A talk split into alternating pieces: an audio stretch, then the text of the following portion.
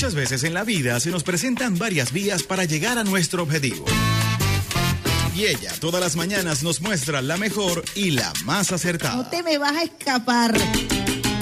Decidida. Derrotamos al diablo en la calle. Espiritual. Con la bendición del comandante eterno, del comandante supremo de la Revolución Bolivariana, Hugo Rafael Chávez Frías. Y sin pelos en la lengua. No vamos a permitir bochinche. Quien se coma la luz, muchachos, ¿qué pasa? Isbemar Jiménez nos dará las herramientas precisas para tomar una Nosotros sí estamos muy claros, vía alterna. Sobre todo en la mañana. Todos los lunes, miércoles y viernes, desde las 6 y 30 de la mañana, nos nutrirá con análisis y con el toque tropical que la caracteriza. Besitos de coco con piña, qué rico. Vía Alterna. Vía Alterna. Transmitido por Salsa Caribe 102.3 FM y el Sistema Radio Nacional de Venezuela. Con Vía Alterna. Recorriendo la patria. Quítate de la vía, Perico, porque allá viene el tren. Días, usuarios y usuarias del Sistema Radio Nacional de Venezuela. Hoy es 25 de mayo del año 2022. Estás en sintonía de la mejor vía de todas estas mañanas. Vía alterna por Salsa Caribe, donde la salsa vive 102.3 FM, Alba Ciudad, conectados a esta hora tempranito, 7 y 5 de la mañana. En la consola, el pulpo Alexander Barazón y quien les habla Stories de Mar Jiménez también, nuestra operadora de guardia Mirella González. Ayer fue el día del operador y la operadora de radio. Pocas mujeres ejercen este oficio. Nosotros felicitamos especialmente a Mirellita González, una de nuestras guerreras operadoras, y a todo el equipo de operadores y operadoras del Sistema Radio Nacional de Venezuela, de Salsa Caribe, de Alba Ciudad, de YBKE Mundial, de todas nuestras radios, de la Radio del Sur. Feliz día del operador y de la operadora de radio. Sin ustedes no hay radio, ustedes son los conductores, están allí como choferes y choferesas de lo que es eh, este medio hermosísimo como es el medio radio. Saludo a los radio, radialistas también que hasta ahora están en sintonía, a los usuarios y a las usuarias que se están preparando para iniciar esta jornada con la adrenalina respectiva de la mitad de la semana, del miércoles, preparando el cafecito, así como Alexander Brazón prepara ese cafecito de manga colada con un toquecito de canela, a veces con un toquecito de clavitos de especies sabroso que inunda todo el estudio de RNB Informativa. Allí las guacamayas, Darío, Lina, Aristóbulo, Otaiza, Hugo, esas guacamayas que nos acompañan con su sonido, con su canto, con ese color extraordinario, con ese tricolor ondeando en el cielo de Chapellín, la Florida. Y está Alexander Razón dándole semillitas y fruticas a las guacamayas que siempre acompañan a los usuarios y las usuarias de vía alterna. Les hables de Mar Jiménez, como siempre, esperando contar con la bendición de Dios, con la bendición del comandante eterno, del comandante supremo de la Revolución Bolivariana, Hugo Rafael Chávez Frías, quien nos acompaña todos los días desde el cuartel 4 de febrero, cuartel de la montaña, con su llamarada eterna. Llamarada que es escoltada por la gloriosa Milicia Nacional Bolivariana y por millones de venezolanos y venezolanas quienes todos los días ratificamos nuestro juramento de lealtad. Hablamos de lealtad, hablamos de Eliezer Reinaldo Otaiza Castillo, hijo de San Blas Valencia, Estado Carabobo, ejemplo de lealtad absoluta al comandante Chávez, al pueblo, a la Constitución de la República Bolivariana de Venezuela, lealtad absoluta como soldado a la gloriosa Fuerza Armada Nacional Bolivariana, lealtad absoluta al presidente obrero y chavista Nicolás Maduro Moros. Les recordamos a los usuarios y usuarias que hasta ahora, 7 y ocho minutos están en sintonía de vía alterna que estamos transmitiendo desde Caracas, cuna del Libertador, reina del Guaraira, Repanena, Caracas, que amanece parcialmente nublada. Vamos con el pronóstico del Instituto Nacional de Meteorología e Hidrología para esta hora, hoy miércoles 25 de mayo del año 2022. Situación general línea de inestabilidad atmosférica en capas bajas de la troposfera, avanzando del oriente al centro del país. Interactúa con la zona de convergencia intertropical moderadamente activa al sur. Son reforzadas por patrón divergente de el viento. ¿Qué significa esto? Desarrollo vertical con nubes de desarrollo vertical con lluvias o chubascos acompañados de descargas eléctricas y ocasionales ráfagas de viento en áreas como Zulia, los Andes, llanos occidentales y centrales, nororiente, Amazonas, Bolívar y nuestro Esequibo. Del mismo modo, se esperan lluvias de intensidad variable en centro occidente, centro norte costero, debido a la acción del viento sobre la orografía. En la Gran Caracas, nublado el tiempo en horas matutinas, alternando con nubosidad fragmentada durante la tarde y noche. Lluvias dispersas a primeras horas de la mañana y en horas vespertinas y nocturnas, especialmente en áreas montañosas y costas de la entidad. Temperaturas mínimas en la madrugada alrededor de los 12 grados centígrados, sobre todo en zonas montañosas. Es el pronóstico del tiempo que nos trae el Instituto Nacional de Meteorología e Hidrología para el día de hoy, miércoles 25 de mayo del año 2022. Arrancando esta mañana con el pie izquierdo, la mano en el corazón, con muchísima información Además venimos cargados y cargados con la impronta que nos deja esta batalla hermosa, esta batalla espiritual, la historia propia del pueblo venezolano, el ADN que corre por nuestras venas, ADN de libertadores y de libertadoras, a propósito del el bicentenario de la batalla de Pichincha, la visión estratégica del Libertador se hace acompañar por el liderazgo indiscutible de un joven mariscal, del gran mariscal de Ayacucho, José Antonio de Sucre, nacido precisamente en lo que hoy conocemos como el Estado Sucre, eh, estado que lleva su nombre en honor a esta gesta heroica de un patriota que a los 15 años decidió formar parte del ejército, el ejército y formarse como militar para entonces lo que se conocía como las milicias eh, aquí en Venezuela, que era el ejército realista. Pronto se une luego eh, a la causa patriota y se convierte en el Abel de América, en el joven, leal, brillante, diplomático, acompañado siempre de el libertador Simón Bolívar. Vamos a estar conversando de la impronta, del peso histórico de la batalla de Pichincha que le da la libertad a lo que hoy conocemos como Ecuador, luego de eliminar el bastión realista en Quito y lo que eso significó para el proyecto de la patria grande y lo que eso significa hoy, tomando en cuenta eh, la importancia, la relevancia del proyecto bolivariano.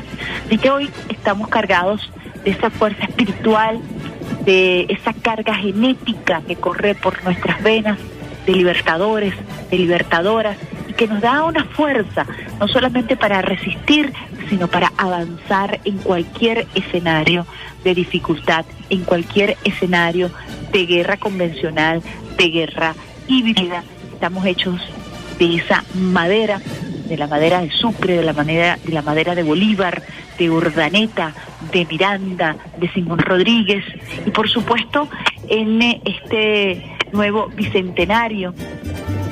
Estamos cargados también de la fuerza y del amor de Manuela y de Simón, como lo relatara el día de ayer el presidente Nicolás Maduro Moros desde ese coloquio extraordinario que se realizó en el Teatro Municipal, nuestro norte es el sur, con toda la red de historiadores e historiadoras de Venezuela, invitados internacionales que abordaron, por supuesto, la importancia de nuestra era bicentenaria y de la épica de nuestros referentes morales que lo dieron todo por alcanzar la libertad y por convertir estas tierras en tierras libres de la opresión, antiimperialistas como permanecen sus pueblos el día de hoy. Así que arrancamos nuestra mañana con esta fuerza hermosa, con esta historia viva que nos permite saber de dónde venimos para marcar el paso firme hacia donde vamos. La selección musical que traemos para ustedes el día de hoy está vinculada a nuestra estirpe, al mestizaje, a las características y las texturas de nuestro pueblo americano, de nuestro pueblo mestizo, de nuestro pueblo que se une, por cierto, en esa batalla de Pichincha para lograr la liberación de Quito, un pueblo nuestro que se uniforma bajo el espíritu de la unidad, importante la unidad para preservar la libertad. Hemos escogido una selección, hemos seleccionado para hacer temas que hablan de nuestros rostros, que hablan de nuestras costumbres y sobre todo que hablan de la gesta heroica de los americanos que decidieron darse la libertad. Vamos con Show Feliciano a esta hora para arrancar esa pausita musical con el cafecito, con la rutina de hoy miércoles, acompañándote siempre a través de las ondas hercianas. Show Feliciano con Ana Kaona.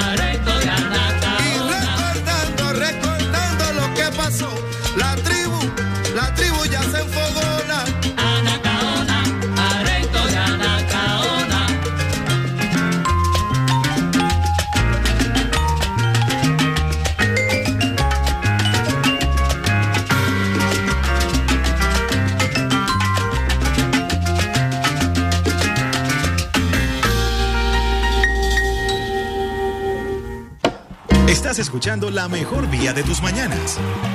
Vía Alterna. Vía Alterna. Con Isbe Mar Jiménez.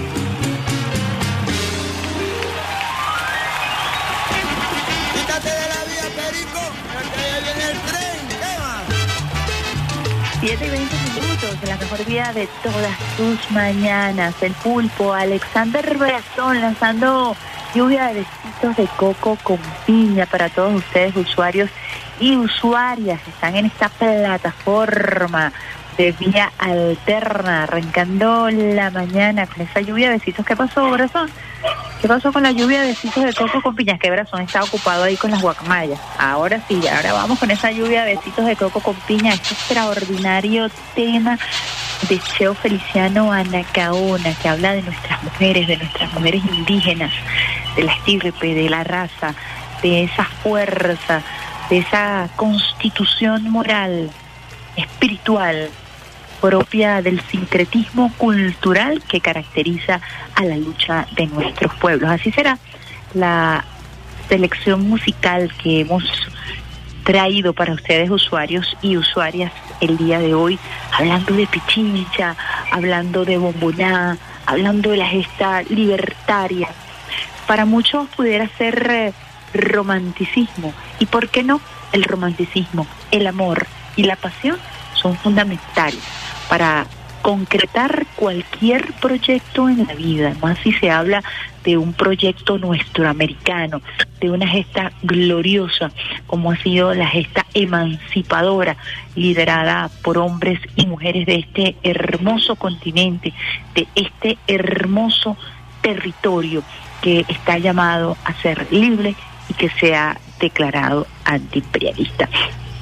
Desde el Ministerio del Poder Popular para la Comunicación se crearon piezas alusivas a la, a la batalla de Pichincha, hermoso trabajo mm, que cuenta con eh, la grandeza de un historiador cineasta como Luis Alberto Lamata, con una gran capacidad pedagógica que se dedicó a explicarnos en eh, breves segmentos el contexto histórico, emocional y político en torno a la batalla de Pichincha. Son 10 segmentos que compartimos el día de ayer y que aún se están difundiendo a propósito de esta eh, época bicentenaria. La batalla de Pichincha cumplió el día de ayer 200 años y vamos a compartir uno de esos segmentos, uno de esos micros que compartimos a través del Sistema Bolivariano de Comunicación e Información y que quiero que ustedes escuchen con especial atención. Luis Alberto Lamata nos dice quién es Sucre, el gran mariscal de Ayacucho.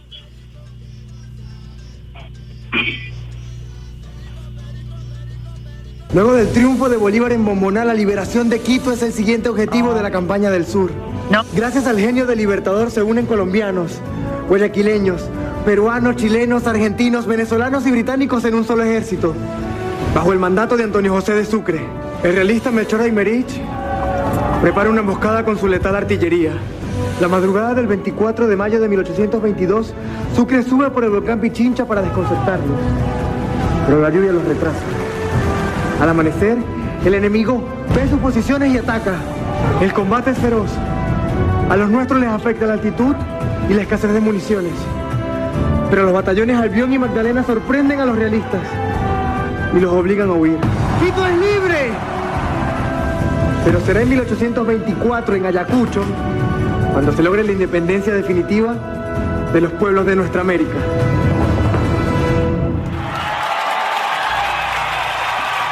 Bueno, allí tuvimos un error técnico, este era el segundo audio que íbamos a colocar, pero en definitiva queda en contexto. Y este también fue uno de los mixers realizados por el Ministerio del Poder Popular para la Comunicación e Información, que nos implica un poco la estrategia de lo que ocurrió hace 200 años allí en Pichincha.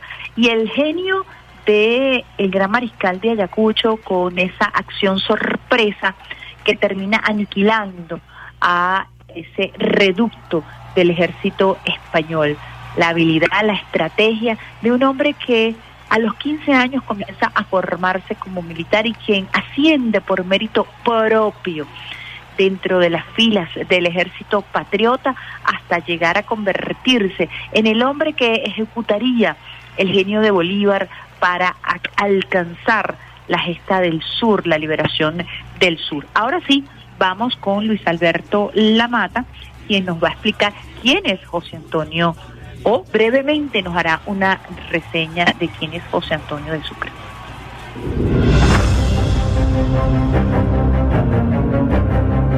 ¿Quién es Sucre? ¿Quién es este jovencísimo general al frente del ejército patriota? Sucre a los 15 años, en 1810, se incorpora al bando republicano. Recién se están iniciando las hostilidades por la independencia y ya Sucre está allí. Va a ir subiendo de, rango, se gana la confianza de sus comandantes.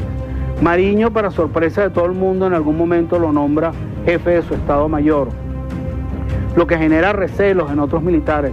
Sin embargo, todos reconocen el talento de este, de este muchacho que viene de una familia de militares, que desde muy joven está en la, en la academia militar y que prueba con valor y con inteligencia que merece esos rangos eh, que se le están ofreciendo. Más adelante en el camino, Sucre dará otra sorpresa.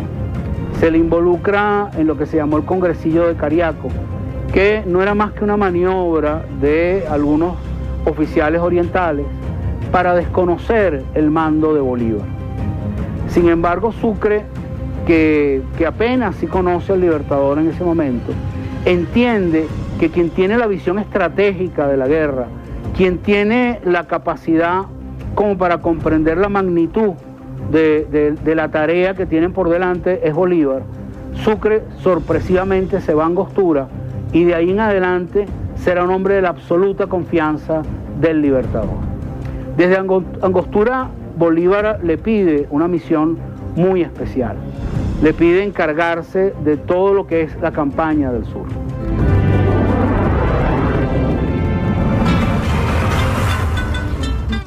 De Pichincha Cumana, y ven Cumana Pichincha, se escucha cuando relincha el potro del mariscal. 200 años después, vivo está su pensamiento, y el pueblo rebelde grita, Antonio José no ha muerto. Hermosa esa gesta heroica de Pichincha, hermoso el liderazgo, uno de los hombres más emblemáticos.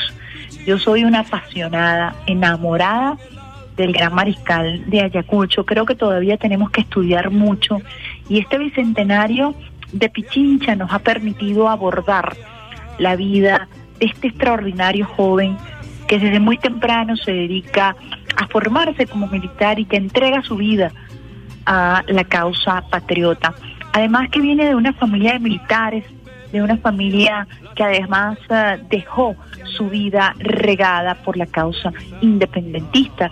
Sucre, como luego narra Luis Alberto Lamata, deja en el camino a su familia y se dedica con ese desprendimiento a luchar por la causa libertaria de una manera extraordinaria, de una manera heroica, como todo ese pueblo que en unión cívico-militar se destaca frente a las amenazas del ejército realista y con el espíritu de saberse triunfadores incluso en las dificultades eh, eh, más eh, inminentes, como ocurrió precisamente en Pichincha, esa acción sorpresa de bordear Quito, de sobrepasar toda esa zona montañosa, eh, con una altitud que golpeaba a los soldados patriotas y que no amilanó jamás el sueño de cumplir con la meta asignada, con el objetivo asignado por el Padre Libertador. Quería compartir con ustedes y que además me acompañaran en este espíritu hermoso de hoy miércoles, un espíritu que definitivamente tiene que hacernos sentir orgullosos y orgullosas de nuestro gentilicio, de nuestra naturaleza, de nuestra de nuestro origen como venezolanos y venezolanas y lo decía ayer el presidente Nicolás Maduro Moros, nosotros no somos cualquier pueblo, nosotros no somos un pueblo de esclavos, somos un pueblo de libertadores y de libertadoras. Más adelante también Luis Alberto Lamata nos habla de lo que será otro de los hitos importantes en esta era bicentenaria y es precisamente el encuentro entre Bolívar y Manuelita Sáenz. Manuelita Sáenz había jugado un rol fundamental de acompañamiento político y estratégico en la liberación de Quito y ya tenía una amplia trayectoria como luchadora y como comandante desde eh, su puesto de comando asignado por eh, el gran mariscal de Ayacucho. Este encuentro también eh, cambiaría la vida de la historia de un pueblo y orientaría quizás la historia de Bolívar hacia caminos inesperados para el momento, pero definitivamente caminos llenos de amor y de acompañamiento. Otro de los hitos importantes que tenemos presentes para este año será el encuentro. Estaremos también celebrando los 200 años del encuentro de San Martín y Bolívar precisamente en tierras quiteñas. Son fechas, momentos históricos que revivimos eh, con muchísima emoción, con muchísima espiritualidad y con la conciencia necesaria que nos da saber conocer, digerir, degustar nuestra historia patria.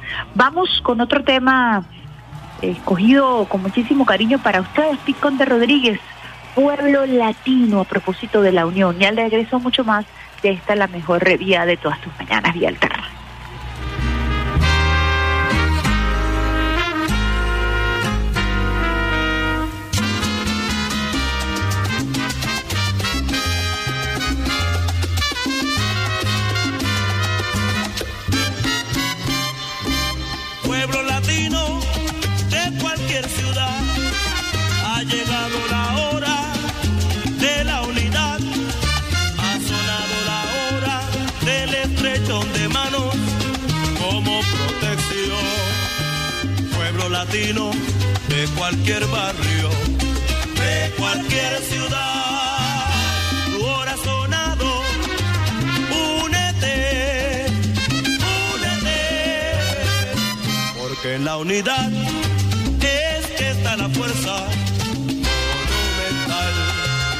que nos puede salvar de la infelicidad, que nos puede salvar de la infelicidad de cualquier ciudad o barrio. Únete, que ha llegado la hora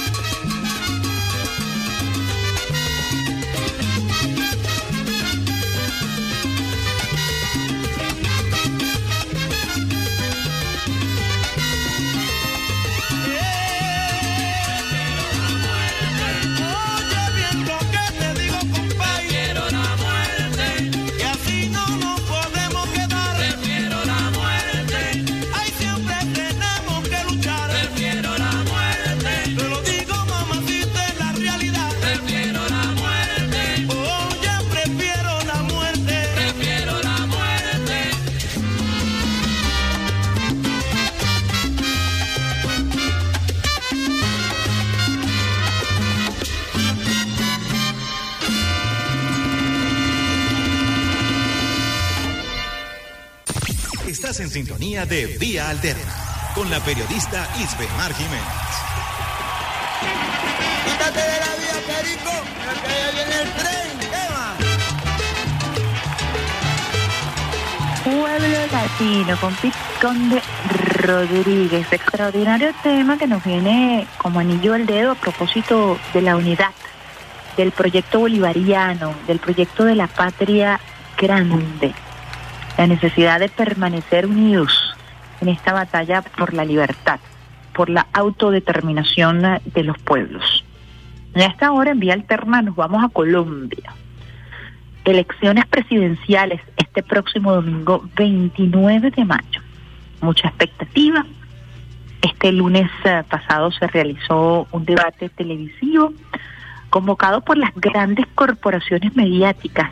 Y es que, a mi criterio, hay muchas amarras en torno al tema electoral en Colombia. Nosotros tenemos otra usanza, otra costumbre desde la llegada del comandante Chávez a propósito de lo que son las elecciones en este país.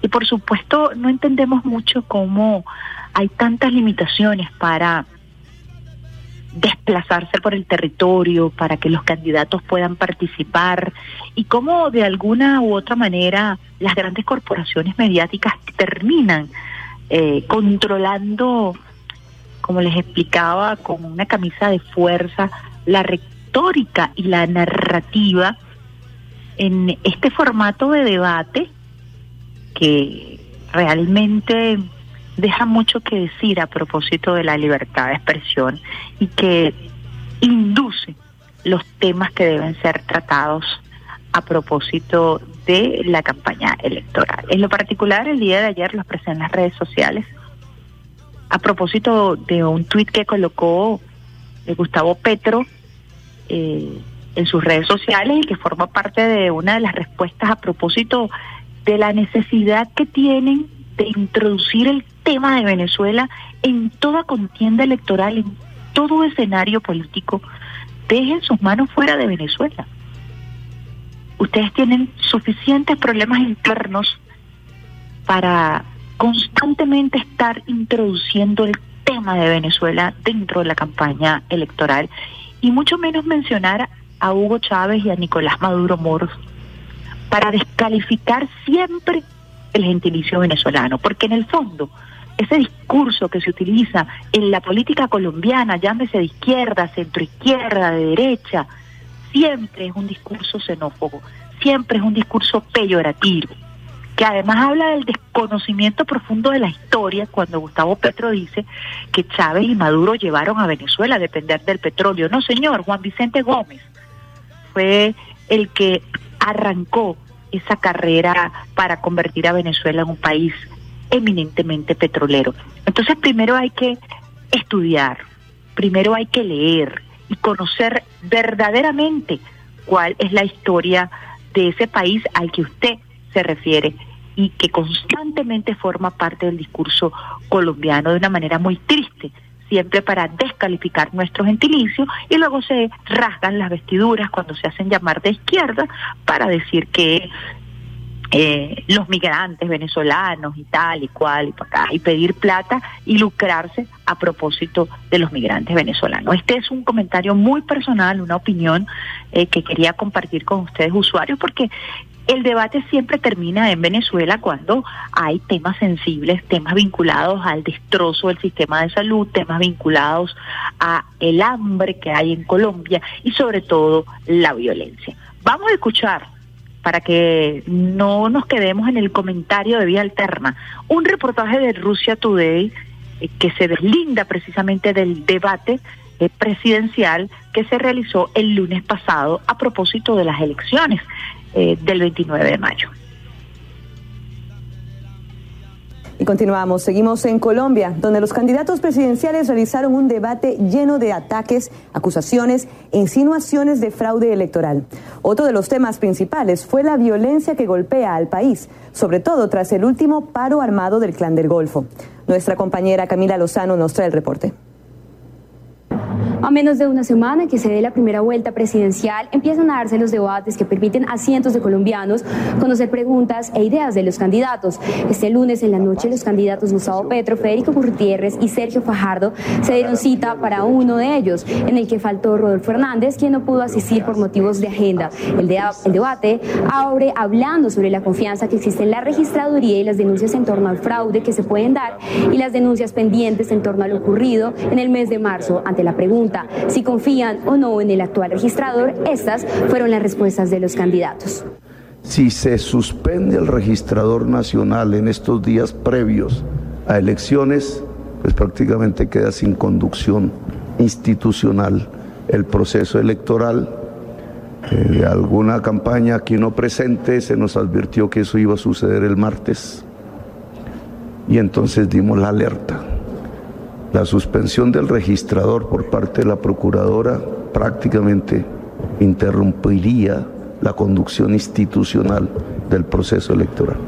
Yo tengo una desconfianza absoluta en el señor registrador nacional. Su comportamiento, lo que pasó en las elecciones del 13 de marzo, deja mucho que desear.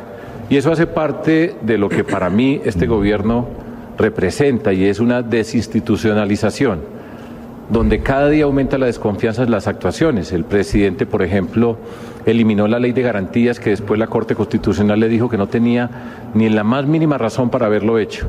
Han pasado muchas cosas extrañas en todo este recorrido durante estos últimos años y tengo una desconfianza profunda. Yo sí le pido a los organismos de control en Colombia, a los veedores internacionales y nacionales que estén muy atentos a las elecciones del próximo domingo porque se tiene que garantizar la transparencia absoluta a todos los colombianos y a todos los candidatos. Otro de los temas fue la denuncia de infiltraciones y amenazas hacia algunos candidatos. Allí Federico Gutiérrez habló de las pruebas de las supuestas infiltraciones que sufrió su campaña, acusando a Petro como responsable y dejando claro que ahora la justicia colombiana es la encargada de esa investigación.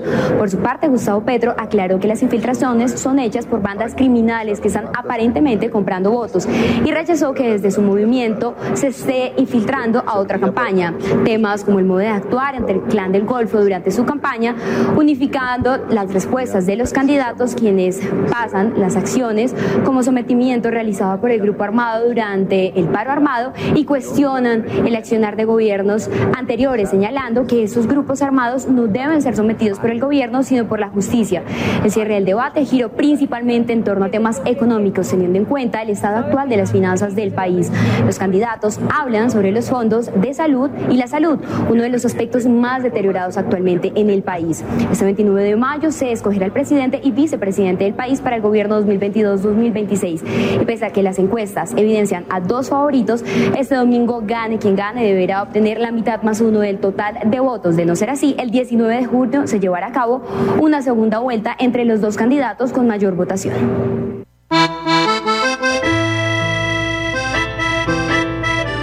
Así la situación en Colombia a propósito de este reportaje que le traemos a ustedes de Rusia Today para tratar de eh, hacerlo de la manera más imparcial posible eh, y tocando los temas que realmente son agenda en Colombia, el tema de la violencia, el tema de la pobreza, el tema de la salud y el tema de la institucionalidad uno de los candidatos decía que la institucionalidad se debilitado, producto de Duque, ¿no? La institucionalidad se debilitó después eh, de la guerra civil, después del asesinato de Gaitán y luego de la incursión de la narcopolítica como una estructura que mueve la compra y la venta de votos en ese país. El tema de la registraduría llama especialmente la atención porque efectivamente es el órgano encargado del conteo del registro de la voluntad popular del pueblo colombiano y eh, pues está bajo la mira de todos los candidatos, especialmente aquellos candidatos que no han resultado favorecidos en las encuestas. Recordemos que los últimos sondeos en Colombia dan como ganador a Gustavo Petro con un 44, 46% de la intención de voto y en algunos sondeos se asegura que pudiera ser electo presidente en una primera vuelta. De no llegar al 50% en Colombia, como lo dice el reportaje, deberían ir a una segunda vuelta, como lo establece la legislación interna. Así que el debate electoral en Colombia se debe circunscribir al territorio colombiano y a los colombianos que se encuentran fuera de ese país y que tienen el derecho de votar. Por cierto, los que se encuentran en Venezuela no podrán hacerlo y tendrán que cruzar la frontera y ejercer eh, el derecho al voto. Eso lo ha explicado eh, la Asociación de Colombianos en Venezuela, Juan Carlos Tanos. En fin, es eh, el panorama muy eh, tensa la situación en Colombia. Y por supuesto eh, estaremos nosotros a la expectativa de lo que pueda ocurrir el próximo 29 de mayo en ese territorio que lleva el nombre de Colombia gracias a un, un venezolano, gracias al proyecto Colombella que enarboló junto con la bandera tricolor un venezolano, Francisco de Miranda, el amarillo, el azul y el rojo, ese tricolor que identifica como símbolo patrio a Venezuela, a Colombia y a Ecuador, fue elaborado, constituido por un venezolano, por Francisco de Miranda. La Colombia de Simón Bolívar, esa Colombia que nos llama y que nos une precisamente en Pichincha, en Ayacucho, en Bomborá. Vamos a una pausita musical a esta hora y con qué lo vamos a hacer, nada más y nada menos con Juana Bayona, Sonora Ponceña. Ya regresó mucho más de esta, la mejor vida de todas tus mañanas y.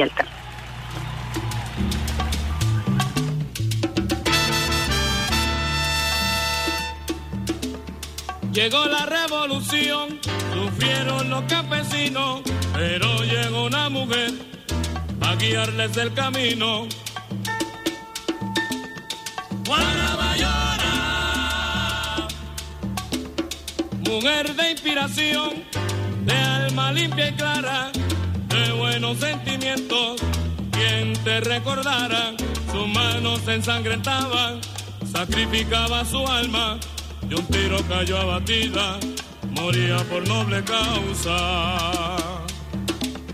Estarás en la memoria de todos los campesinos Negra y triste fue tu vida, marchito fue tu destino, pero ya todo acabó.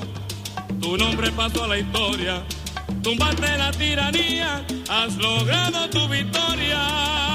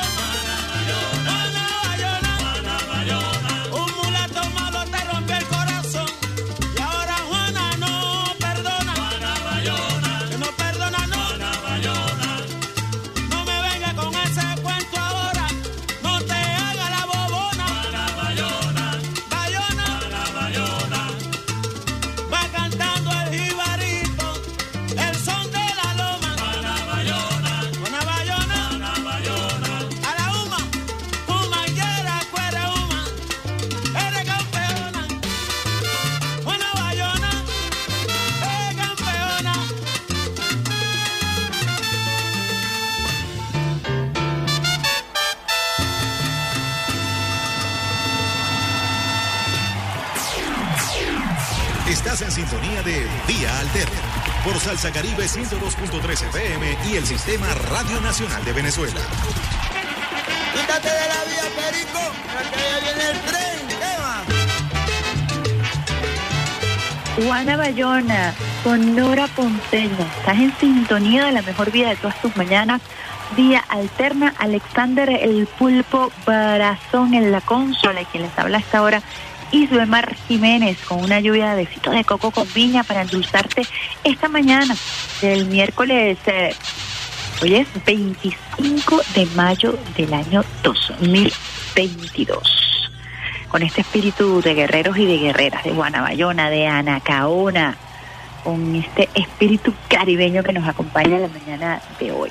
Y continuamos en América, ahora con una historia impactante, triste, que genera muchísima sensibilidad y que podemos constatar en las primeras páginas de los diarios estadounidenses el día de hoy. El Washington Post, 19 niños asesinados en escuela de Texas, conmovedoras imágenes.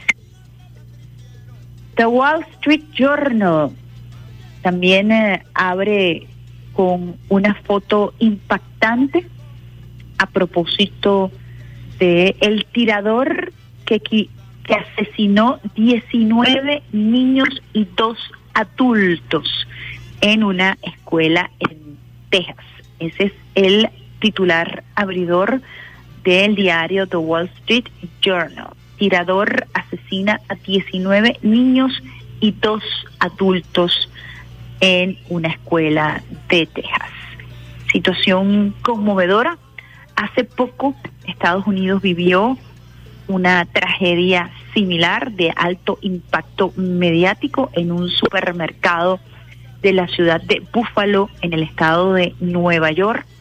Un tirador supremacista blanco, así se identificó, quien, transmi- que quien transmitió en vivo a través de la plataforma Twitch parte de lo que fue el ataque a una comunidad eh, en su mayoría afro, declarándose supremacista blanco, agrediendo, disparando, entrenándose además para aniquilar afrodescendientes, a migrantes que pudieran poner en riesgo la supremacía de la raza blanca. Tan solo dos casos de los que ocurren diariamente en los Estados Unidos. Ayer un intenso debate en el Parlamento norteamericano. El Senado tiene retenida la ley de regulación de tenencia de armas.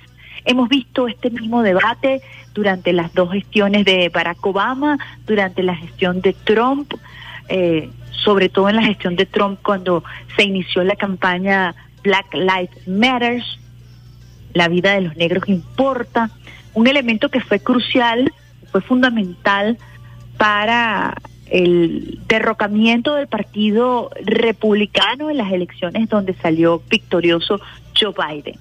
El mismo debate estamos viendo el día de hoy con esta dolorosísima situación. El francotirador fue abatido, la historia hoy continúa desarrollándose desde el punto de vista noticioso, desde el punto de vista policial, desgarradores testimonios de los padres de estos niños, 19 niños por ahora, hay otros heridos, dos adultos asesinados en este tiroteo en una escuela.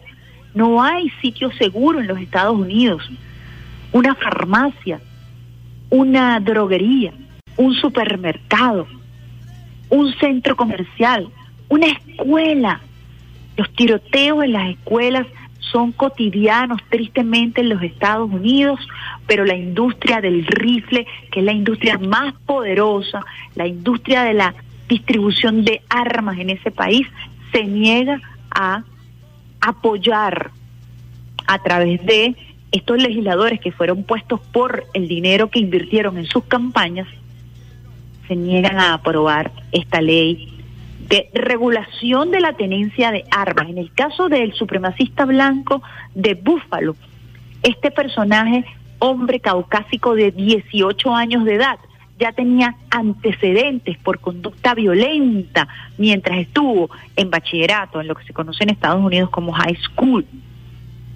Y él personalmente, a pesar de tener antecedentes de agresor, compró libremente armamento, armamento de guerra en una tienda como si usted fuera a comprar chocolate, como si usted fuera a comprar una gaseosa.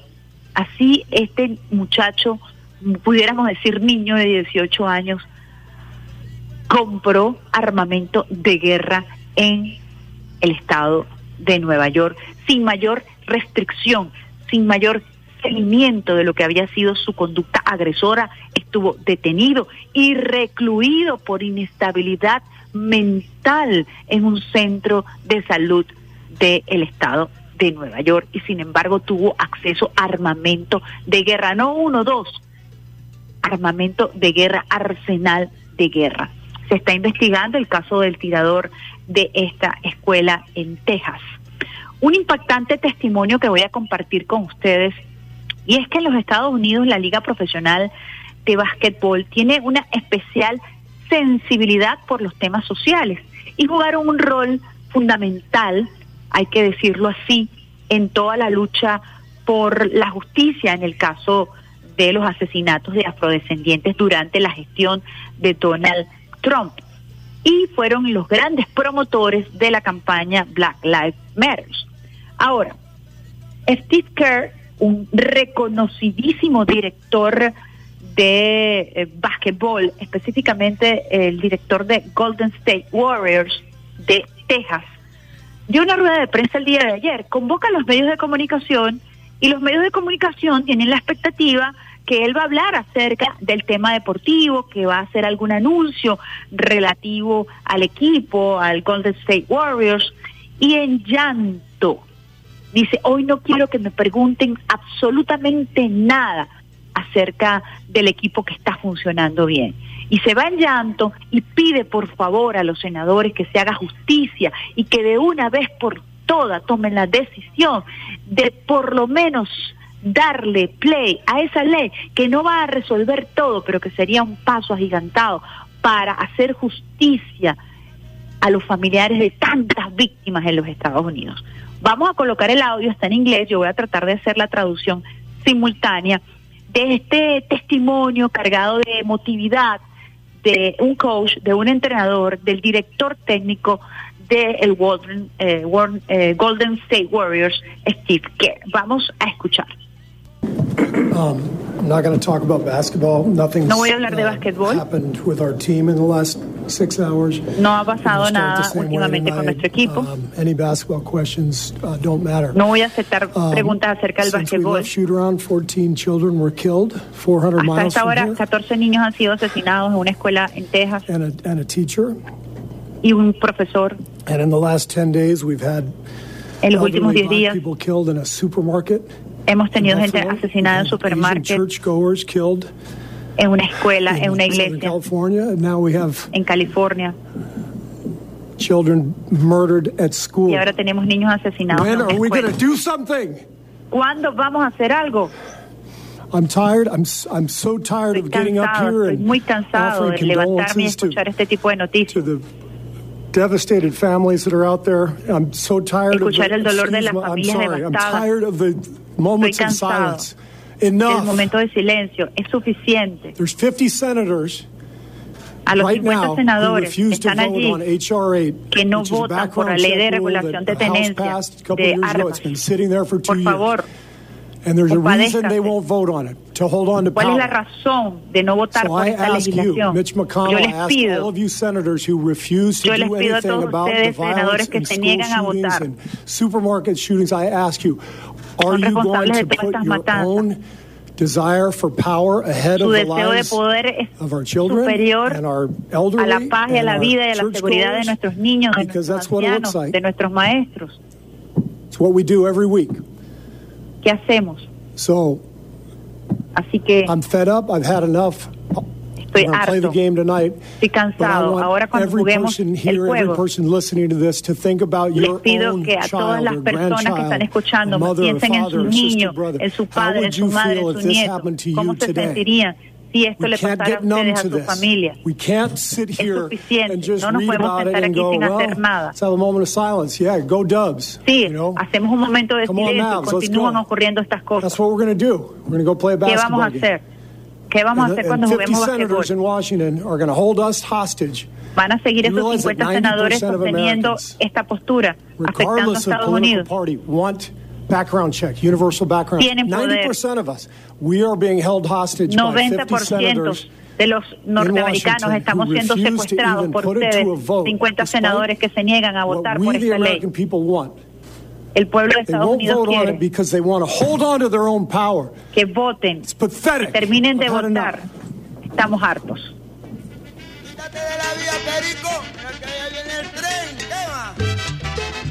Compartimos con ustedes testimonio de Steve Kerr, quien es el director del Golden State Warriors, previamente antes de que se diera anoche el juego eh, con su equipo y dijo estar harto de la indolencia de estos senadores y de la clase política estadounidense que pone por encima sus ambiciones de poder ante las necesidades, ante la seguridad y ante la protección del pueblo. Quería compartir con ustedes este testimonio de una persona que es referente, que tiene poder de convocatoria, que convocó a los medios de comunicación para manifestar su dolor, pero también su impotencia frente a la inacción del Senado estadounidense y la negativa de 50 senadores de aprobar o dar un paso adelante a propósito de esta legislación, legislación que regula la tenencia de, eh, armas en los Estados Unidos. El debate es intenso, es un debate que polariza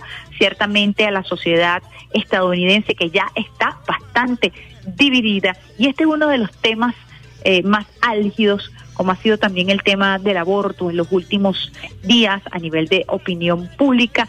Este tema ha llevado a la sociedad estadounidense a polarizarse, a dividirse en torno a la tenencia de armas.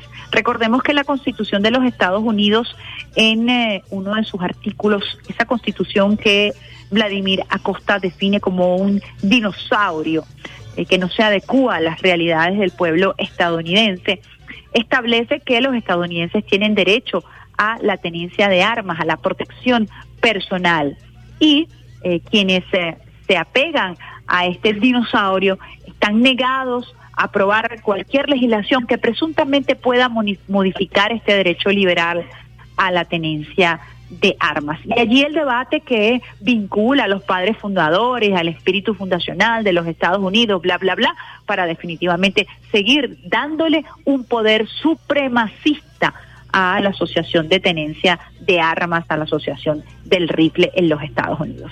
Quería compartir con ustedes, usuarios y usuarias, ese testimonio, lo que está ocurriendo en estos momentos. Continúa el debate, continúa el dolor de las familias que hoy están enlutadas una vez más por un tirador, esta vez en una escuela en Texas. Vamos nosotros a esta hora, 8 y 6 minutos, con una pausita musical. Lo vamos a hacer con Marvin Santiago, Las Pisadas de Bolívar y al regreso mucho más de esta, la mejor vía de todas tus mañanas, vía alterna. Para ti, Venezuela, con amor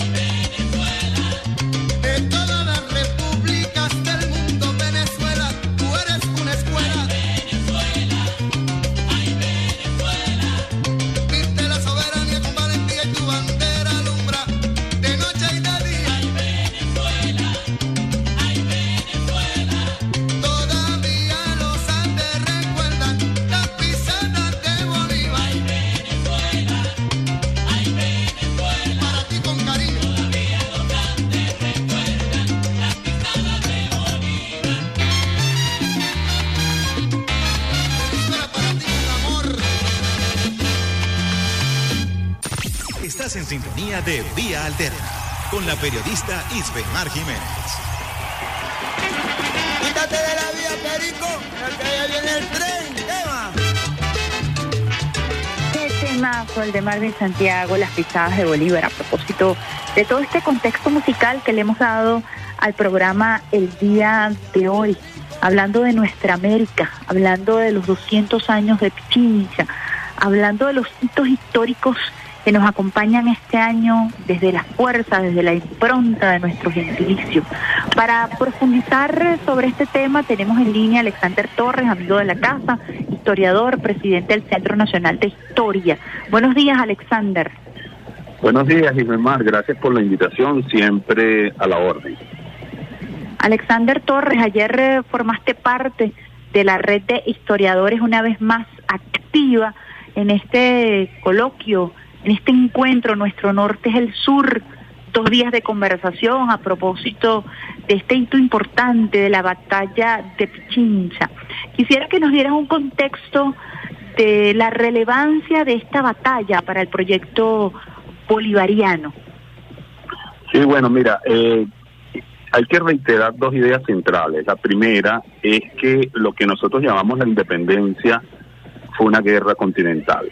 Una guerra continental entendido bajo la idea de que la patria es América y uno de los visionarios de esta idea fue primero Francisco de Miranda y después Simón Bolívar.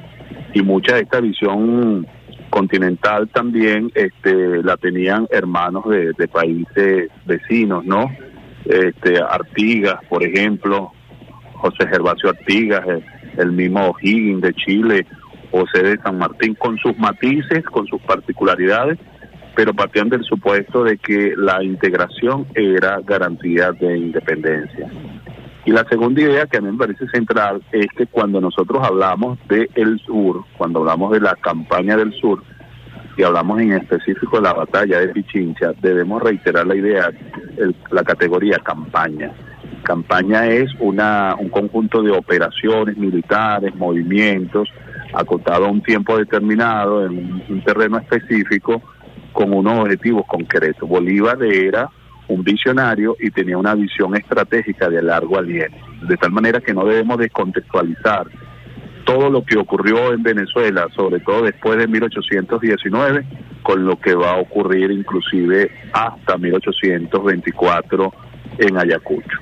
Dicho esto, en esa visión de conjunto y en esa visión continental, estratégica, debemos entender entonces que lo que nosotros llamamos la batalla de Pichincha es una expresión del esfuerzo que tenía el libertador Simón Bolívar de una vez liberada Venezuela en Carabobo, una vez antes liberada en 1819 eh, lo que se llama la Nueva Granada con Boyacá, abocarse pues a la liberación del sur.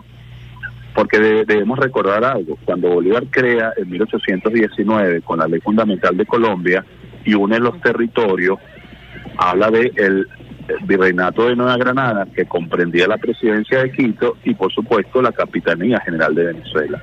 Pero esa integración que nació en Angostura en 1819, como dijo anoche el comandante sí. presidente, aun cuando en el papel había una integración de todo este territorio colombiano, debemos recordar que Quito, Ecuador, no estaba liberado.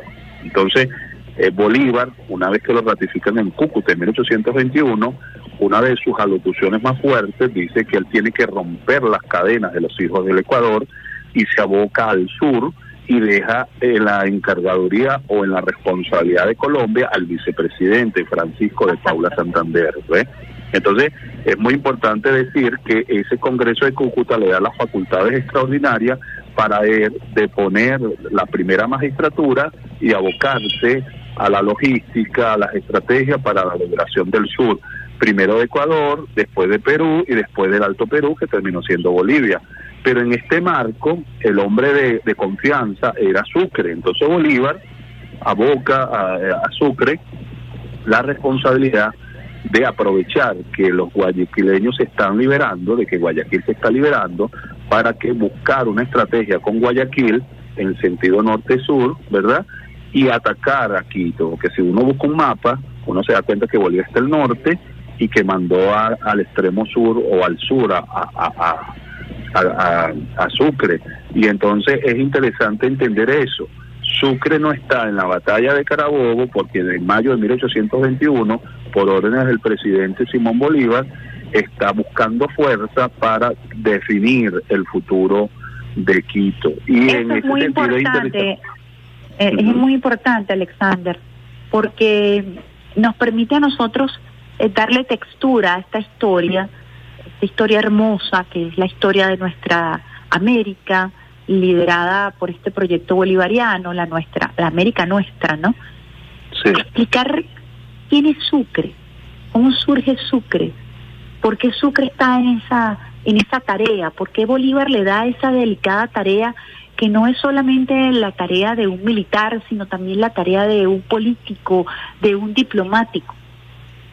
Sí, mira, eh, eh, dices bien, y yo se lo decía anoche al presidente, de- debemos dejar de ver a Sucre como un satélite del Libertador, como un, como un personaje que no tiene luz propia, no, no, no. Eh, el Libertador, con todo lo, lo universal y complejo que es este personaje, se abocó a hacer una, re- una sucinta biografía de Sucre. Imagínate el nivel de admiración que tiene este el general el, el presidente Simón Bolívar por un subalterno, por un joven que, que es 12 años menor que él, porque mientras que el Libertador nace en 1783 en Caracas, eh, Sucre nace en Cumaná en, en 1795. Y bien decíamos que la figura de Sucre es una figura interesante porque aun cuando Sucre como perteneciente a una de las familias principales de Cumaná este sirvió como muchos de estos jóvenes inicialmente, ¿verdad? A lo- al batallón de húsares de Fernando VII. Después de la revolución de 1810, cerró fila por el proyecto de independencia. Y sin conocer a Bolívar, y a pesar de la complejidad de la guerra y el choque de proyectos y de personalidades entre los orientales, liderados por Santiago Mariño, y por el Libertador, más hacia el centro, más hacia Caracas, Sucre, insisto, siendo cumané y sin conocer a Bolívar, no se prestó para desconocer su jefatura en Cariaco, ¿no? En 1817. En el Entonces, Sucre es un, exacto, el, el llamado Congresillo de Caracas, donde estaba, por supuesto, la figura de Santiago Mariño y José de Cortés de Madariaga, que buscaba desconocer el liderazgo de Simón Bolívar. Sucre, más bien, tuvo una actitud gallarda y rompió con la admiración y el respeto que le tenía a Mariño hizo tienda aparte. Y después Bolívar va a empezar a escuchar hablar de este joven que tiene un conjunto de dotes. Primero es un hombre muy ensimismado, Sucre no es un hombre de fácil sacarle palabra, Lo- los biógrafos lo describen como un hombre de mirada entristecida, un expediente familiar muy duro, 14 miembros de la familia fueron, se lo llevó el vendaval de la, de la guerra de independencia, su, su familia, su, sus querencias, su ciudad, no tuvo infancia porque desde los 13, 14 años ya estaba en ese en ese mundo y ya a los 35, como tú dijiste, ya había quemado todos los grados militares, pero además de que era un hombre muy marcial, eh, era magnánimo, eh, o sea, la historiografía re- relata cómo en el momento más duro de los, de- del enemigo, Sucre tendió la mano y dio el perdón, en ningún momento, en ningún momento se ensañó con el débil. Y además de eso, además de Sucre, fue un estratega y fue un, un, digámoslo así, una, un estadista de primer orden, porque la, la huella de Sucre está eh, en 1820 en el Tratado de Armisticio y de, y de regularización de la guerra, está en la conformación, en la liberación de Ecuador, en la, funda- en la liberación de Perú, en la fundación de Bolivia, ¿no? Y eso le costó la vida hasta el último momento. Entonces hay que rescatar a Sucre y dejarlo de ver pues como un anexo sin desconocer la figura protagónica y solar de, de Simón Bolívar. Qué bonita esa descripción que haces de Sucre, porque además eh, es una descripción justa que lo ubica realmente según su trayectoria como una referencia, no solamente militar, vuelvo y repito, diplomática, política. Estamos hablando de una gran gallardía, pero también decía Luis Alberto Lamata, y creo que usted coincide con eso, es ese sentido de piedad que tenía Sucre desde la humanidad para con el enemigo, lo que lo hacía efectivamente un gran diplomático a la hora de sentarse a firmar un armisticio y luego en el caso de, de Ecuador lo que significó conseguir la unidad para poder enfrentar a los realistas y quisiera que nos hablara un poco de eso porque no es tan fácil. No solamente fue la parte estratega de estratega militar que pudiéramos conversar más adelante en esta entrevista, sino cómo lograr la unidad de los quiteños, cómo lograr que aquellos que apostaban a Bolivia o a San Martín pudieran unirse a la causa libertadora para vencer ese reducto español, ¿no? Sí, no, no, no es tarea, no es tarea sencilla, no es tarea fácil, ¿no? Eh, aquí hay una combinación de elementos, ¿no? Y uno fundamental que, que yo creo que es digno de resaltar es, la, es lo que se llama la voluntad de vencer, ¿no? Que eso es algo, eh, creo que tú mencionabas, sí, tú, tú hace un rato hablabas del, del carácter eh, romántico que, que entraña estas, estas acciones. Fíjate que volviendo al, al, al caso de Sucre, Sucre es considerado por Bolívar Aló, aló, ¿se escucha? Sí, te escuchamos, perfecto. Ah, este, Sucre es considerado por Bolívar el hombre que puede acometer una de las acciones más increíbles, que es la posibilidad de esa, de esa diversidad, de ese mosaico de intereses, de nacionalidades, de complejidades que es el sur, para que él sea el comandante general de la división del sur. Y Sucre viene como un estadista dando decretos, dando órdenes, reglamentos, planes y entonces tiene la capacidad de articular tropas, tropas de diversas nacionalidades, tropas, este, digámoslo así, este, donde las intrigas palaciegas, las confusiones, el desconocimiento de la información, estaba la orden del día, estaban los colombianos por un lado, estaban los argentinos, estaban los peruanos, los chilenos, los altoperuanos. Y, y hacer eso era crear un frente patriota continental. Y por eso yo te decía que ese Sucre que está al sur tenía dos ejércitos que enfrentar o, digámoslo así, este, reducir. Un ejército que venía de la provincia de Cuenca con González a la cabeza, cosa que va a lograr Sucre en Yaguachi, y después el más fuerte, que es el proveniente de Quito, donde está Melchora y media. Entonces, eh, mientras que Bolívar estaba abocado a Pasto, y ese es el contexto de la, lo que se llama la, la, la batalla de Bomboná en Nueva Granada, Sucre estaba en Guayaquil, este haciendo todo un conjunto de movimientos en las cimas del Chimborazo, en Pichincha, etcétera, para vencer a, a Imeri, ¿no? Entonces yo yo resaltaría muchas de las valencias de Sucre, creo que que ya tú mencionabas una muy importante. Sucre este tuvo la capacidad de articular intereses justapuestos. Yo creo que, este, y yo creo que es una de las características fundamentales de los héroes y los líderes, conociendo las potencialidades, las características, ¿verdad?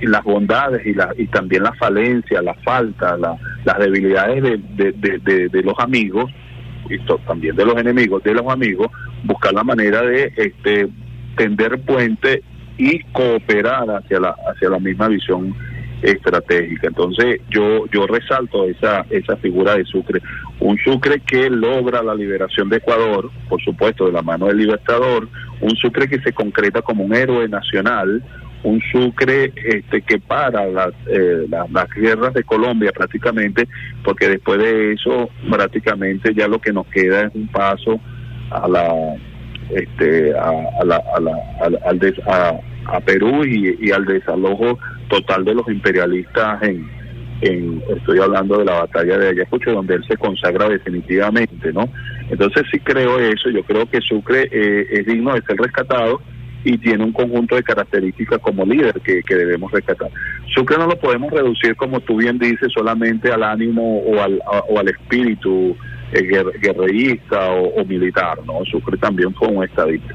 Y mira un, un, un, dato también interesante, mañana es 26 de mayo, este, hay una famosa carta de, de contestación que le da el Libertador a Simón Bolívar a Sucre en 1830, una vez que Sucre va a buscarlo y lamentablemente no lo consigue. Sucre se despide de, de Bolívar y le dice que él lo fue a buscar a su casa para acompañarlo, pero ya se había marchado, ¿no?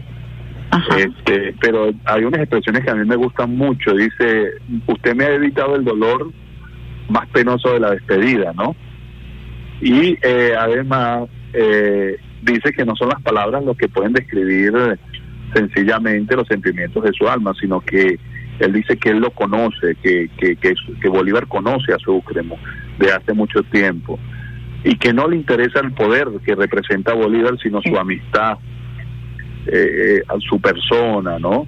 Y, y de verdad que esto es una de las, de las cartas más hermosas que yo me he conseguido, que prodiga, que, que demuestra el amor la pasión de un hombre por otro en uno de los, de los momentos más asiagos de nuestra independencia y más excelso de nuestra liberación, cuando él cierra esta carta diciendo de su más fiel y apasionado amigo, ¿no? Esto, esto para el siglo XXI puede tener una connotación un poco o cursi o de otra naturaleza, pero para ese momento, eh, la manera como se decía, como se escribía, la amistad, este, el uso de las, las lágrimas, este, la manifestación de amor, ¿no? Que, que, nosotros retomamos con el comandante Chávez, donde un hombre perfectamente le puede decir a otro te amo, te admiro, valoro tu amistad, ¿no? Yo creo que, que eso lo reivindicamos y, lo rescatamos con Chávez. Exactamente, eso es parte de nuestra de los cambios actitudinales y paradigmáticos que hemos tenido también con la con la revolución bolivariana, la, la sensibilidad de, de otro orden, pues la trascendencia.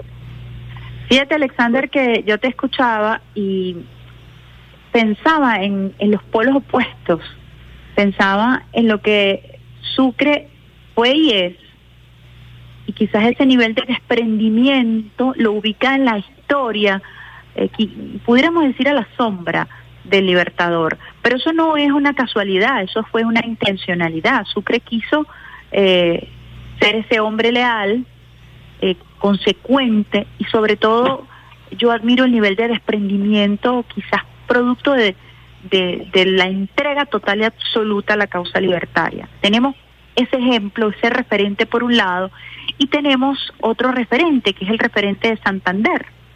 ¿eh? Bolívar en su meollo, en su asunto eh, de la patria grande, confía en estos dos hombres eh, uno para entregarle la vicepresidencia de la Gran Colombia mientras él atiende los otros asuntos también vinculados a la campaña del sur y Sucre haciendo las tareas de diplomacia y de estrategia, ¿no? Quisiera eh, hacer como una comparación de estos extremos porque es interesante el curso de la historia en torno al libertador, sus amores y las traiciones, ¿no? Sí, sí, sin lugar a duda. Hay un hay una visión de la historia que se, que se, promovió mucho en el siglo XIX. Cale llegó a decir que la, que la historia es la biografía de los grandes hombres, ¿no? Esa es la visión extrema del romanticismo. La idea de que hay hombres que parecen en un momento determinado encarnar un proyecto histórico. Eh, es como un poco aquella discusión después que se va a dar en los años 20 del siglo pasado del papel del hombre en la historia es el hombre y entiéndase la mujer, ¿verdad? Lo que cambian el heraclitiano río de los acontecimientos o son los colectivos, ¿verdad? Son las masas las que transforman la, realidad. Entonces, esa conjunción de, de elementos, el líder con su pueblo, se ve muy pocas veces en la historia, donde parece que el líder cabal, ¿verdad? En una cresta de, de, de, una ola popular, de, una, de un fervor popular, y direccionan unas transformaciones que son casi ineludibles, que están allí en el sustrato ¿no? de, de las mayorías, y eso es interesante. Pero como todo, como todo hombre solar, como todo hombre grande, como todo grande hombre, entraña las más encontradas pasiones, una, una admiración desbordante, delirante, una especie de frenesí colectivo, ¿verdad? Por un lado, pero también las inquinas, las intrigas palaciegas, las bajas pasiones y sobre todo la traición, el sino trágico de la traición. Y ahí podemos uh, utilizar dos metáforas, tú lo acabas de, exponer muy bien, mientras que Sucre es para el Libertador el comandante general de la División del Sur, pero su sucesor natural en su empeño de la integración norteamericana como garantía de liberación de cualquier tutelaje, sea de español, sea de la Santa Alianza o sea los activos intervencionistas estadounidenses y británicos. eh, lamentablemente el señor que Bolívar lo calificó el señor de las leyes, ¿verdad? Para él decir que él era el hombre de las dificultades, le dijo a Santander el hombre de las leyes, men- este tributó, hizo un flaco o un, un terrible favor a la causa disgregadora. Se, se, se metió con los factores externos de poder, este, con la, digámoslo así, con la nueva geopolítica del poder donde los Estados Unidos estaban cobrando terreno por un lado y hacia adentro se cuadró con las oligarquías, sobre todo, sobre todo bogotana. Cuando Páez, que era su enemigo acérrimo, eh, este, terminó también siendo embolatado por la oligarquía caraqueña, por la municipalidad de Caracas Valenciana, entonces Francisco de Santander supo aprovechar a Páez para el mismo fin, que era el desconocimiento del liderazgo y de la autoridad de Simón. Bolívar. Sí, entonces ahí están esas dos fuerzas, unas fuerzas centrípetas y centrífugas a favor de la integración y a, favor de la desintegración. Y en la historia esas fuerzas dialécticas están siempre presentes. Lamentablemente hay gente en nuestra América pulsando por la integración, por la liberación de nuestros pueblos. En Venezuela tenemos un gobierno a la vanguardia con esa filosofía, pero lamentablemente otras voces, ¿verdad?, le hacen un coro, un, fa- un favor a- al imperialismo, al colonialismo, a las fuerzas bastardas extrañas que no quieren socavar o regresar a la condición de colonia, ¿no? Entonces, mi- mientras que uno, en este caso, encarna la liberación, la dialéctica de la liberación, que es nada más y nada menos que Sucre, el otro encarna la dialéctica de la dominación, que es el santanderismo, que es ser más colonia. Y verlo en Colombia, lamentablemente, verlo en Colombia encarnado, representado en su élite eductora, bueno, dice, yo creo que es más que más que ejemplarizante lo que queremos referir. Excelente ese análisis porque además nos pone en contexto y nos hace además sentir, palpar la vigencia del tema histórico. Ayer lo mencionabas en ese encuentro y en ese diálogo con el presidente Nicolás Maduro Moros. Nosotros estamos constantemente hurgando en la historia, en este movimiento insurgente, como lo ha calificado el presidente Nicolás Maduro Moros, que nos permite hurgar eh, para adentrarnos en esta naturaleza heroica del pueblo venezolano. Decía el presidente Nicolás Maduro Moros, no somos cualquier pueblo. Yo quisiera que comentáramos un poco esa frase eh, lapidaria que lanzara el presidente Nicolás Maduro Moros el día de ayer. No somos cualquier pueblo. Fíjate, yo siento que en esta afirmación hay una, una tesis sociológica que debemos develar, ¿no? Esto es muy interesante. Pienso primero que la conformación del pueblo venezolano, esta historia de la conformación del pueblo venezolano, la morfología, como dirían los hombres del siglo XIX, de, de espiritual del siglo de, de- de- o el carácter del pueblo venezolano, hay que descubrirlo y hay que estudiarlo.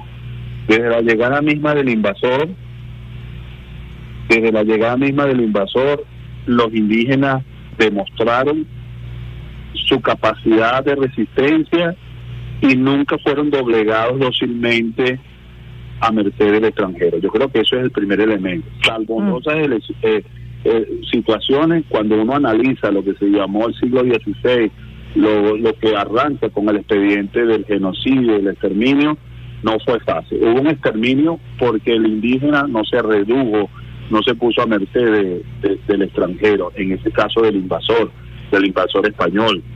Pero, pero además de eso, la conformación de nuestra nacionalidad con la sumatoria de los hermanos africanos que fueron, digámoslo así, este producto de fueron cazados como animales y fueron extraídos de la ancestral África y traídos a estos territorios, tampoco la tuvieron fácil. Desde 1552 se registra el primer levantamiento en la localidad de Buría, actual Barquisimeto, Nueva Segovia de Barquisimeto, con un rey que se llamó el rey Miguel, que tuvo su esposa, que era Guiomar, la, la, la reina Guiomar. Y desde 1552 arranca este expediente de resistencia de los cumbes, ¿verdad? Y de los cimarrones que no se dejaron doblegar ahora por el amo blanco o ahora por el, eh, el eh, por la trata negrera. No se dejaron este, someter como piezas de India. Pero además de eso, eh, inclusive muchos de los españoles que llegaron a esta tierra, hay que decirlo, en algún momento también fueron levantiscos y desconocieron la figura del rey de España. Entonces, desde el punto de vista de las vertientes originarias, nosotros podemos decir que somos un espíritu indómito, ¿verdad? Irreductible, un, espíritu rebelde, insurgente. No se dejaron los, los, los, los indígenas, no se dejaron los afrodescendientes e inclusive muchos de, de, los, de los conquistadores españoles también se rebelaron contra la corona.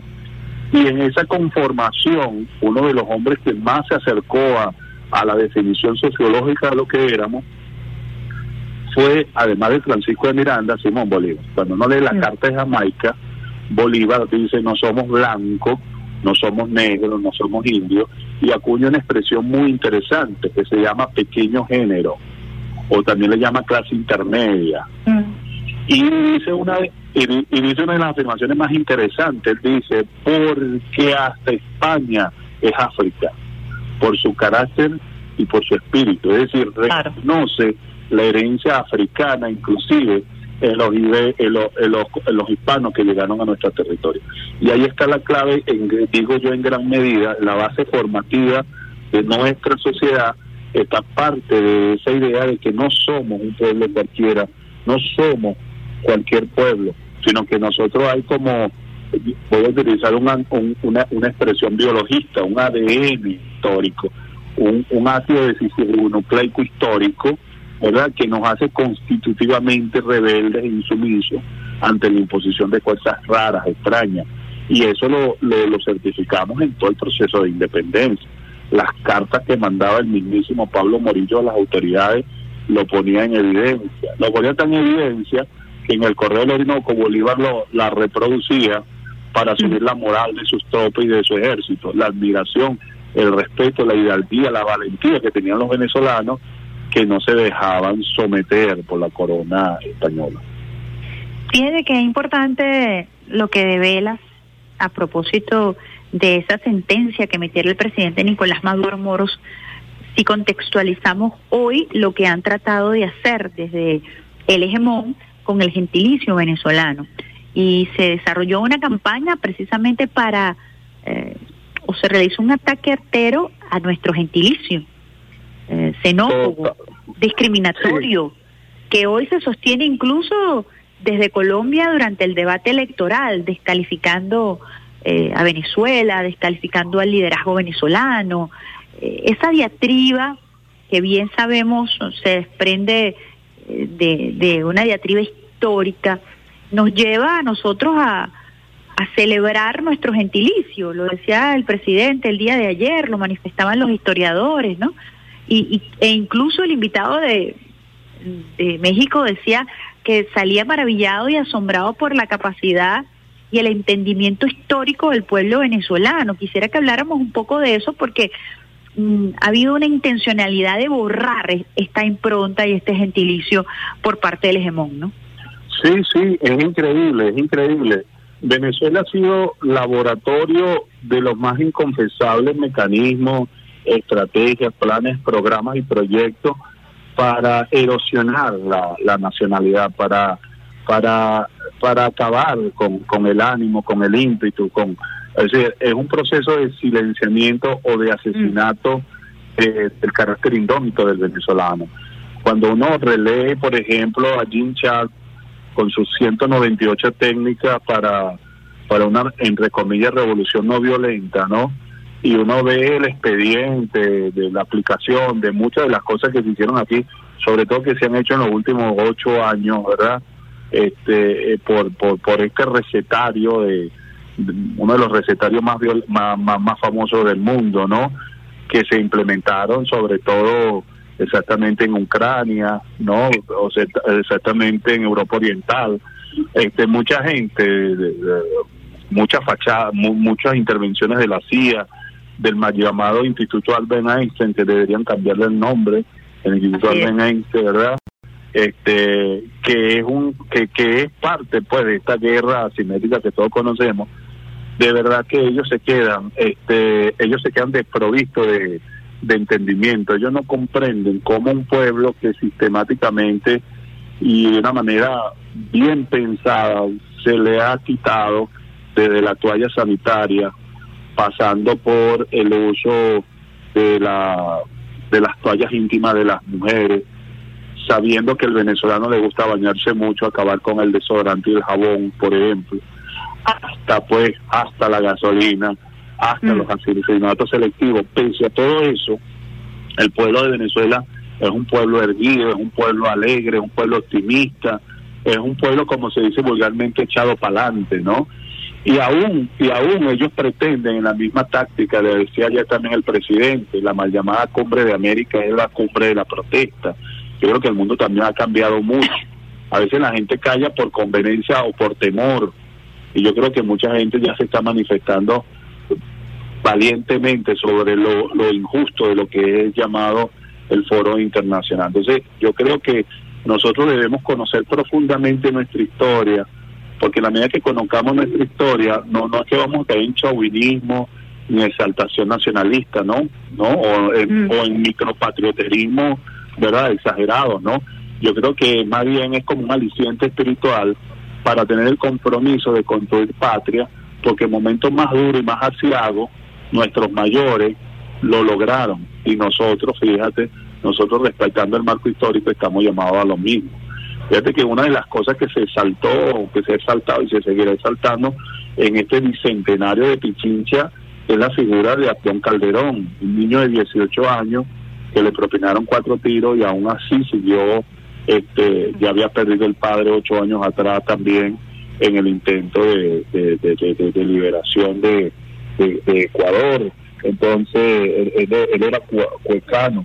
Entonces, eh, es una clara demostración de la hidalguía, pero esa hidalguía también se puede ver en la, en la presencia de las mujeres en plena guerra, en plena batalla de, de, de Pichincha. Nosotros sabemos hoy, por ejemplo, se han certificado tres mujeres una vez que una vez que cayeron en combate se descubrieron que eran mujeres disfrazadas de hombres Nicolás Jurado Manuel Jurado Inés Jiménez se hacía llamar Manuel Jiménez y Gertrude Esparza se hacía llamar Manuel Esparza.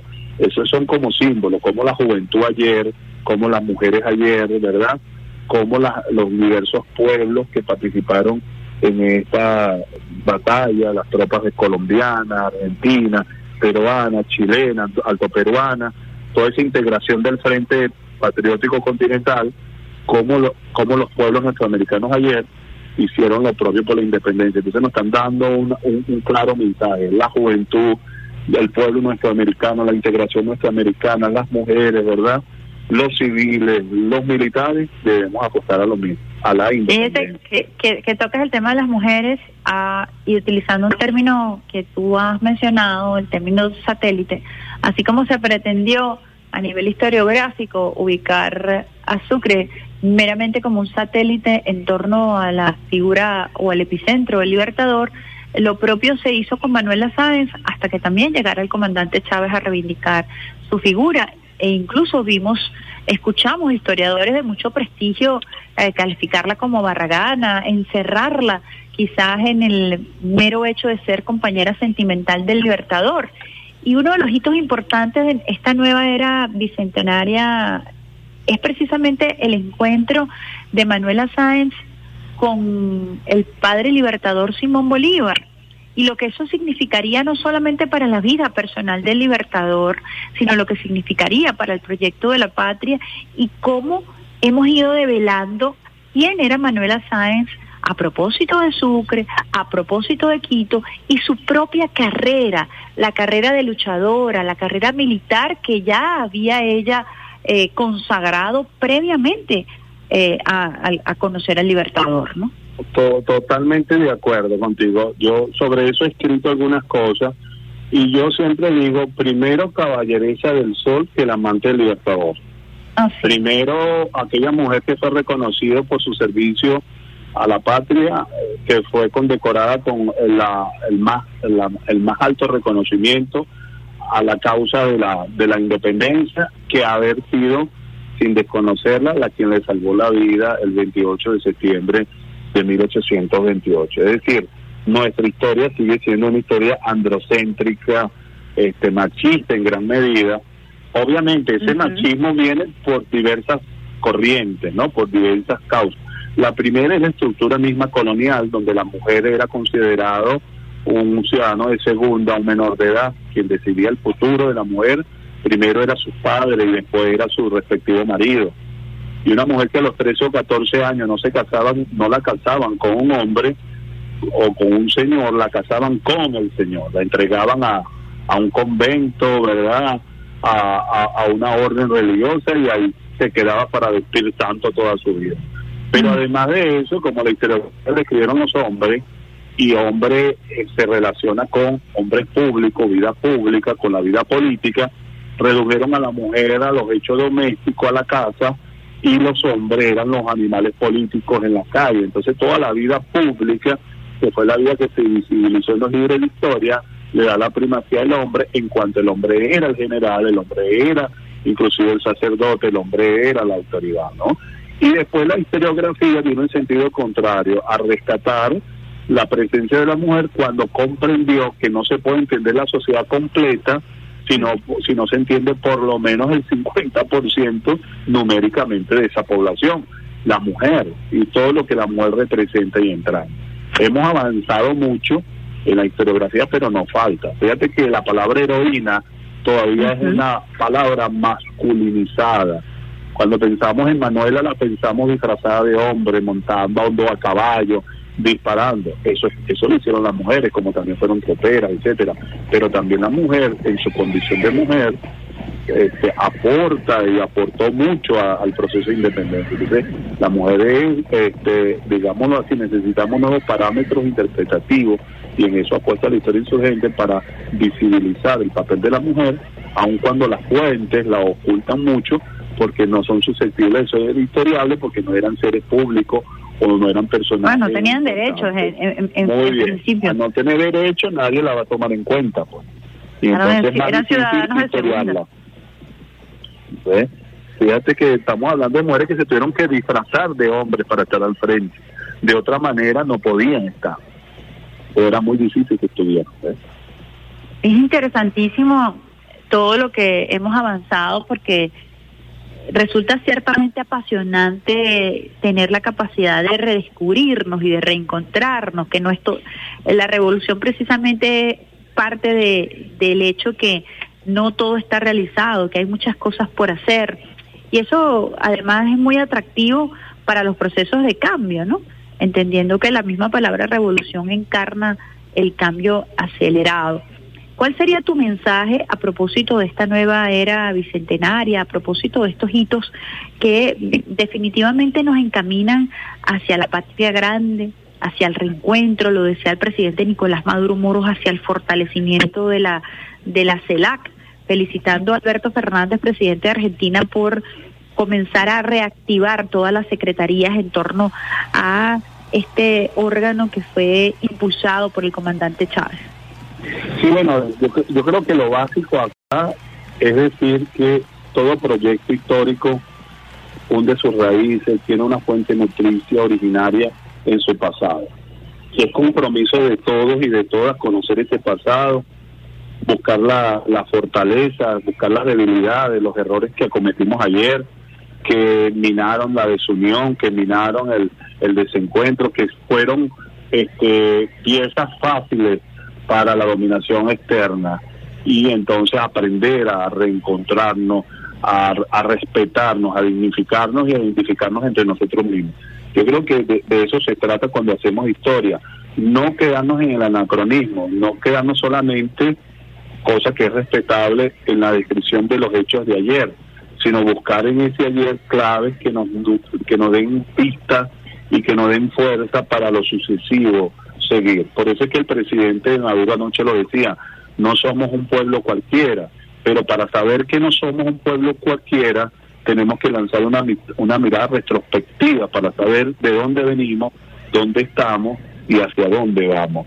Rescato en este bicentenario el papel de esas mujeres anónimas, ¿verdad?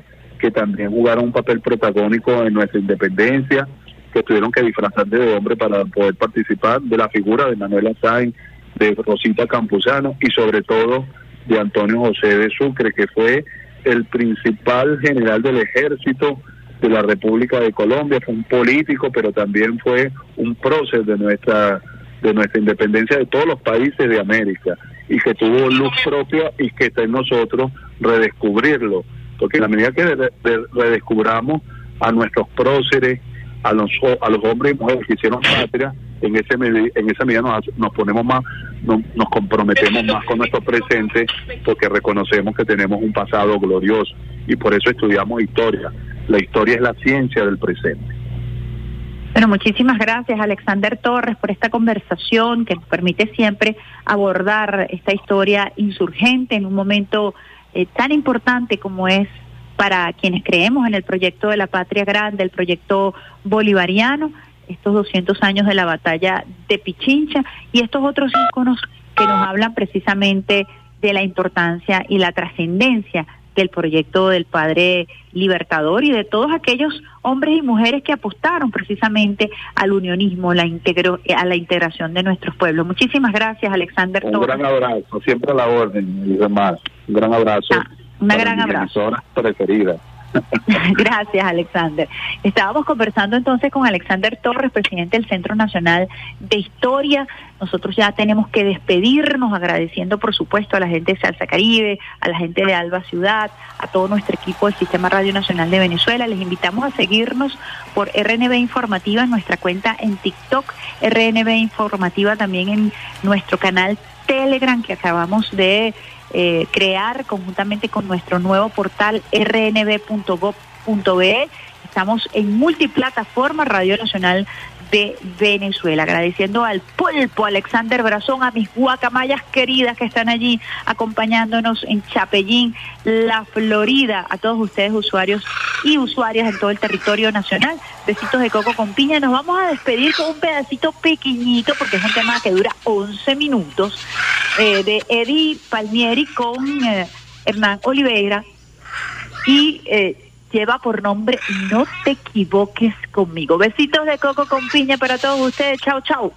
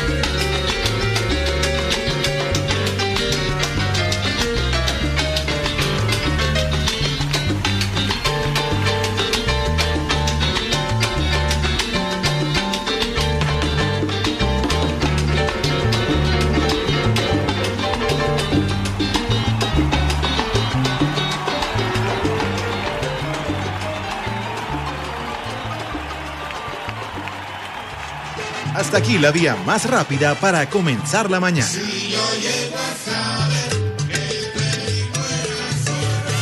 Esto fue Vía Alterna.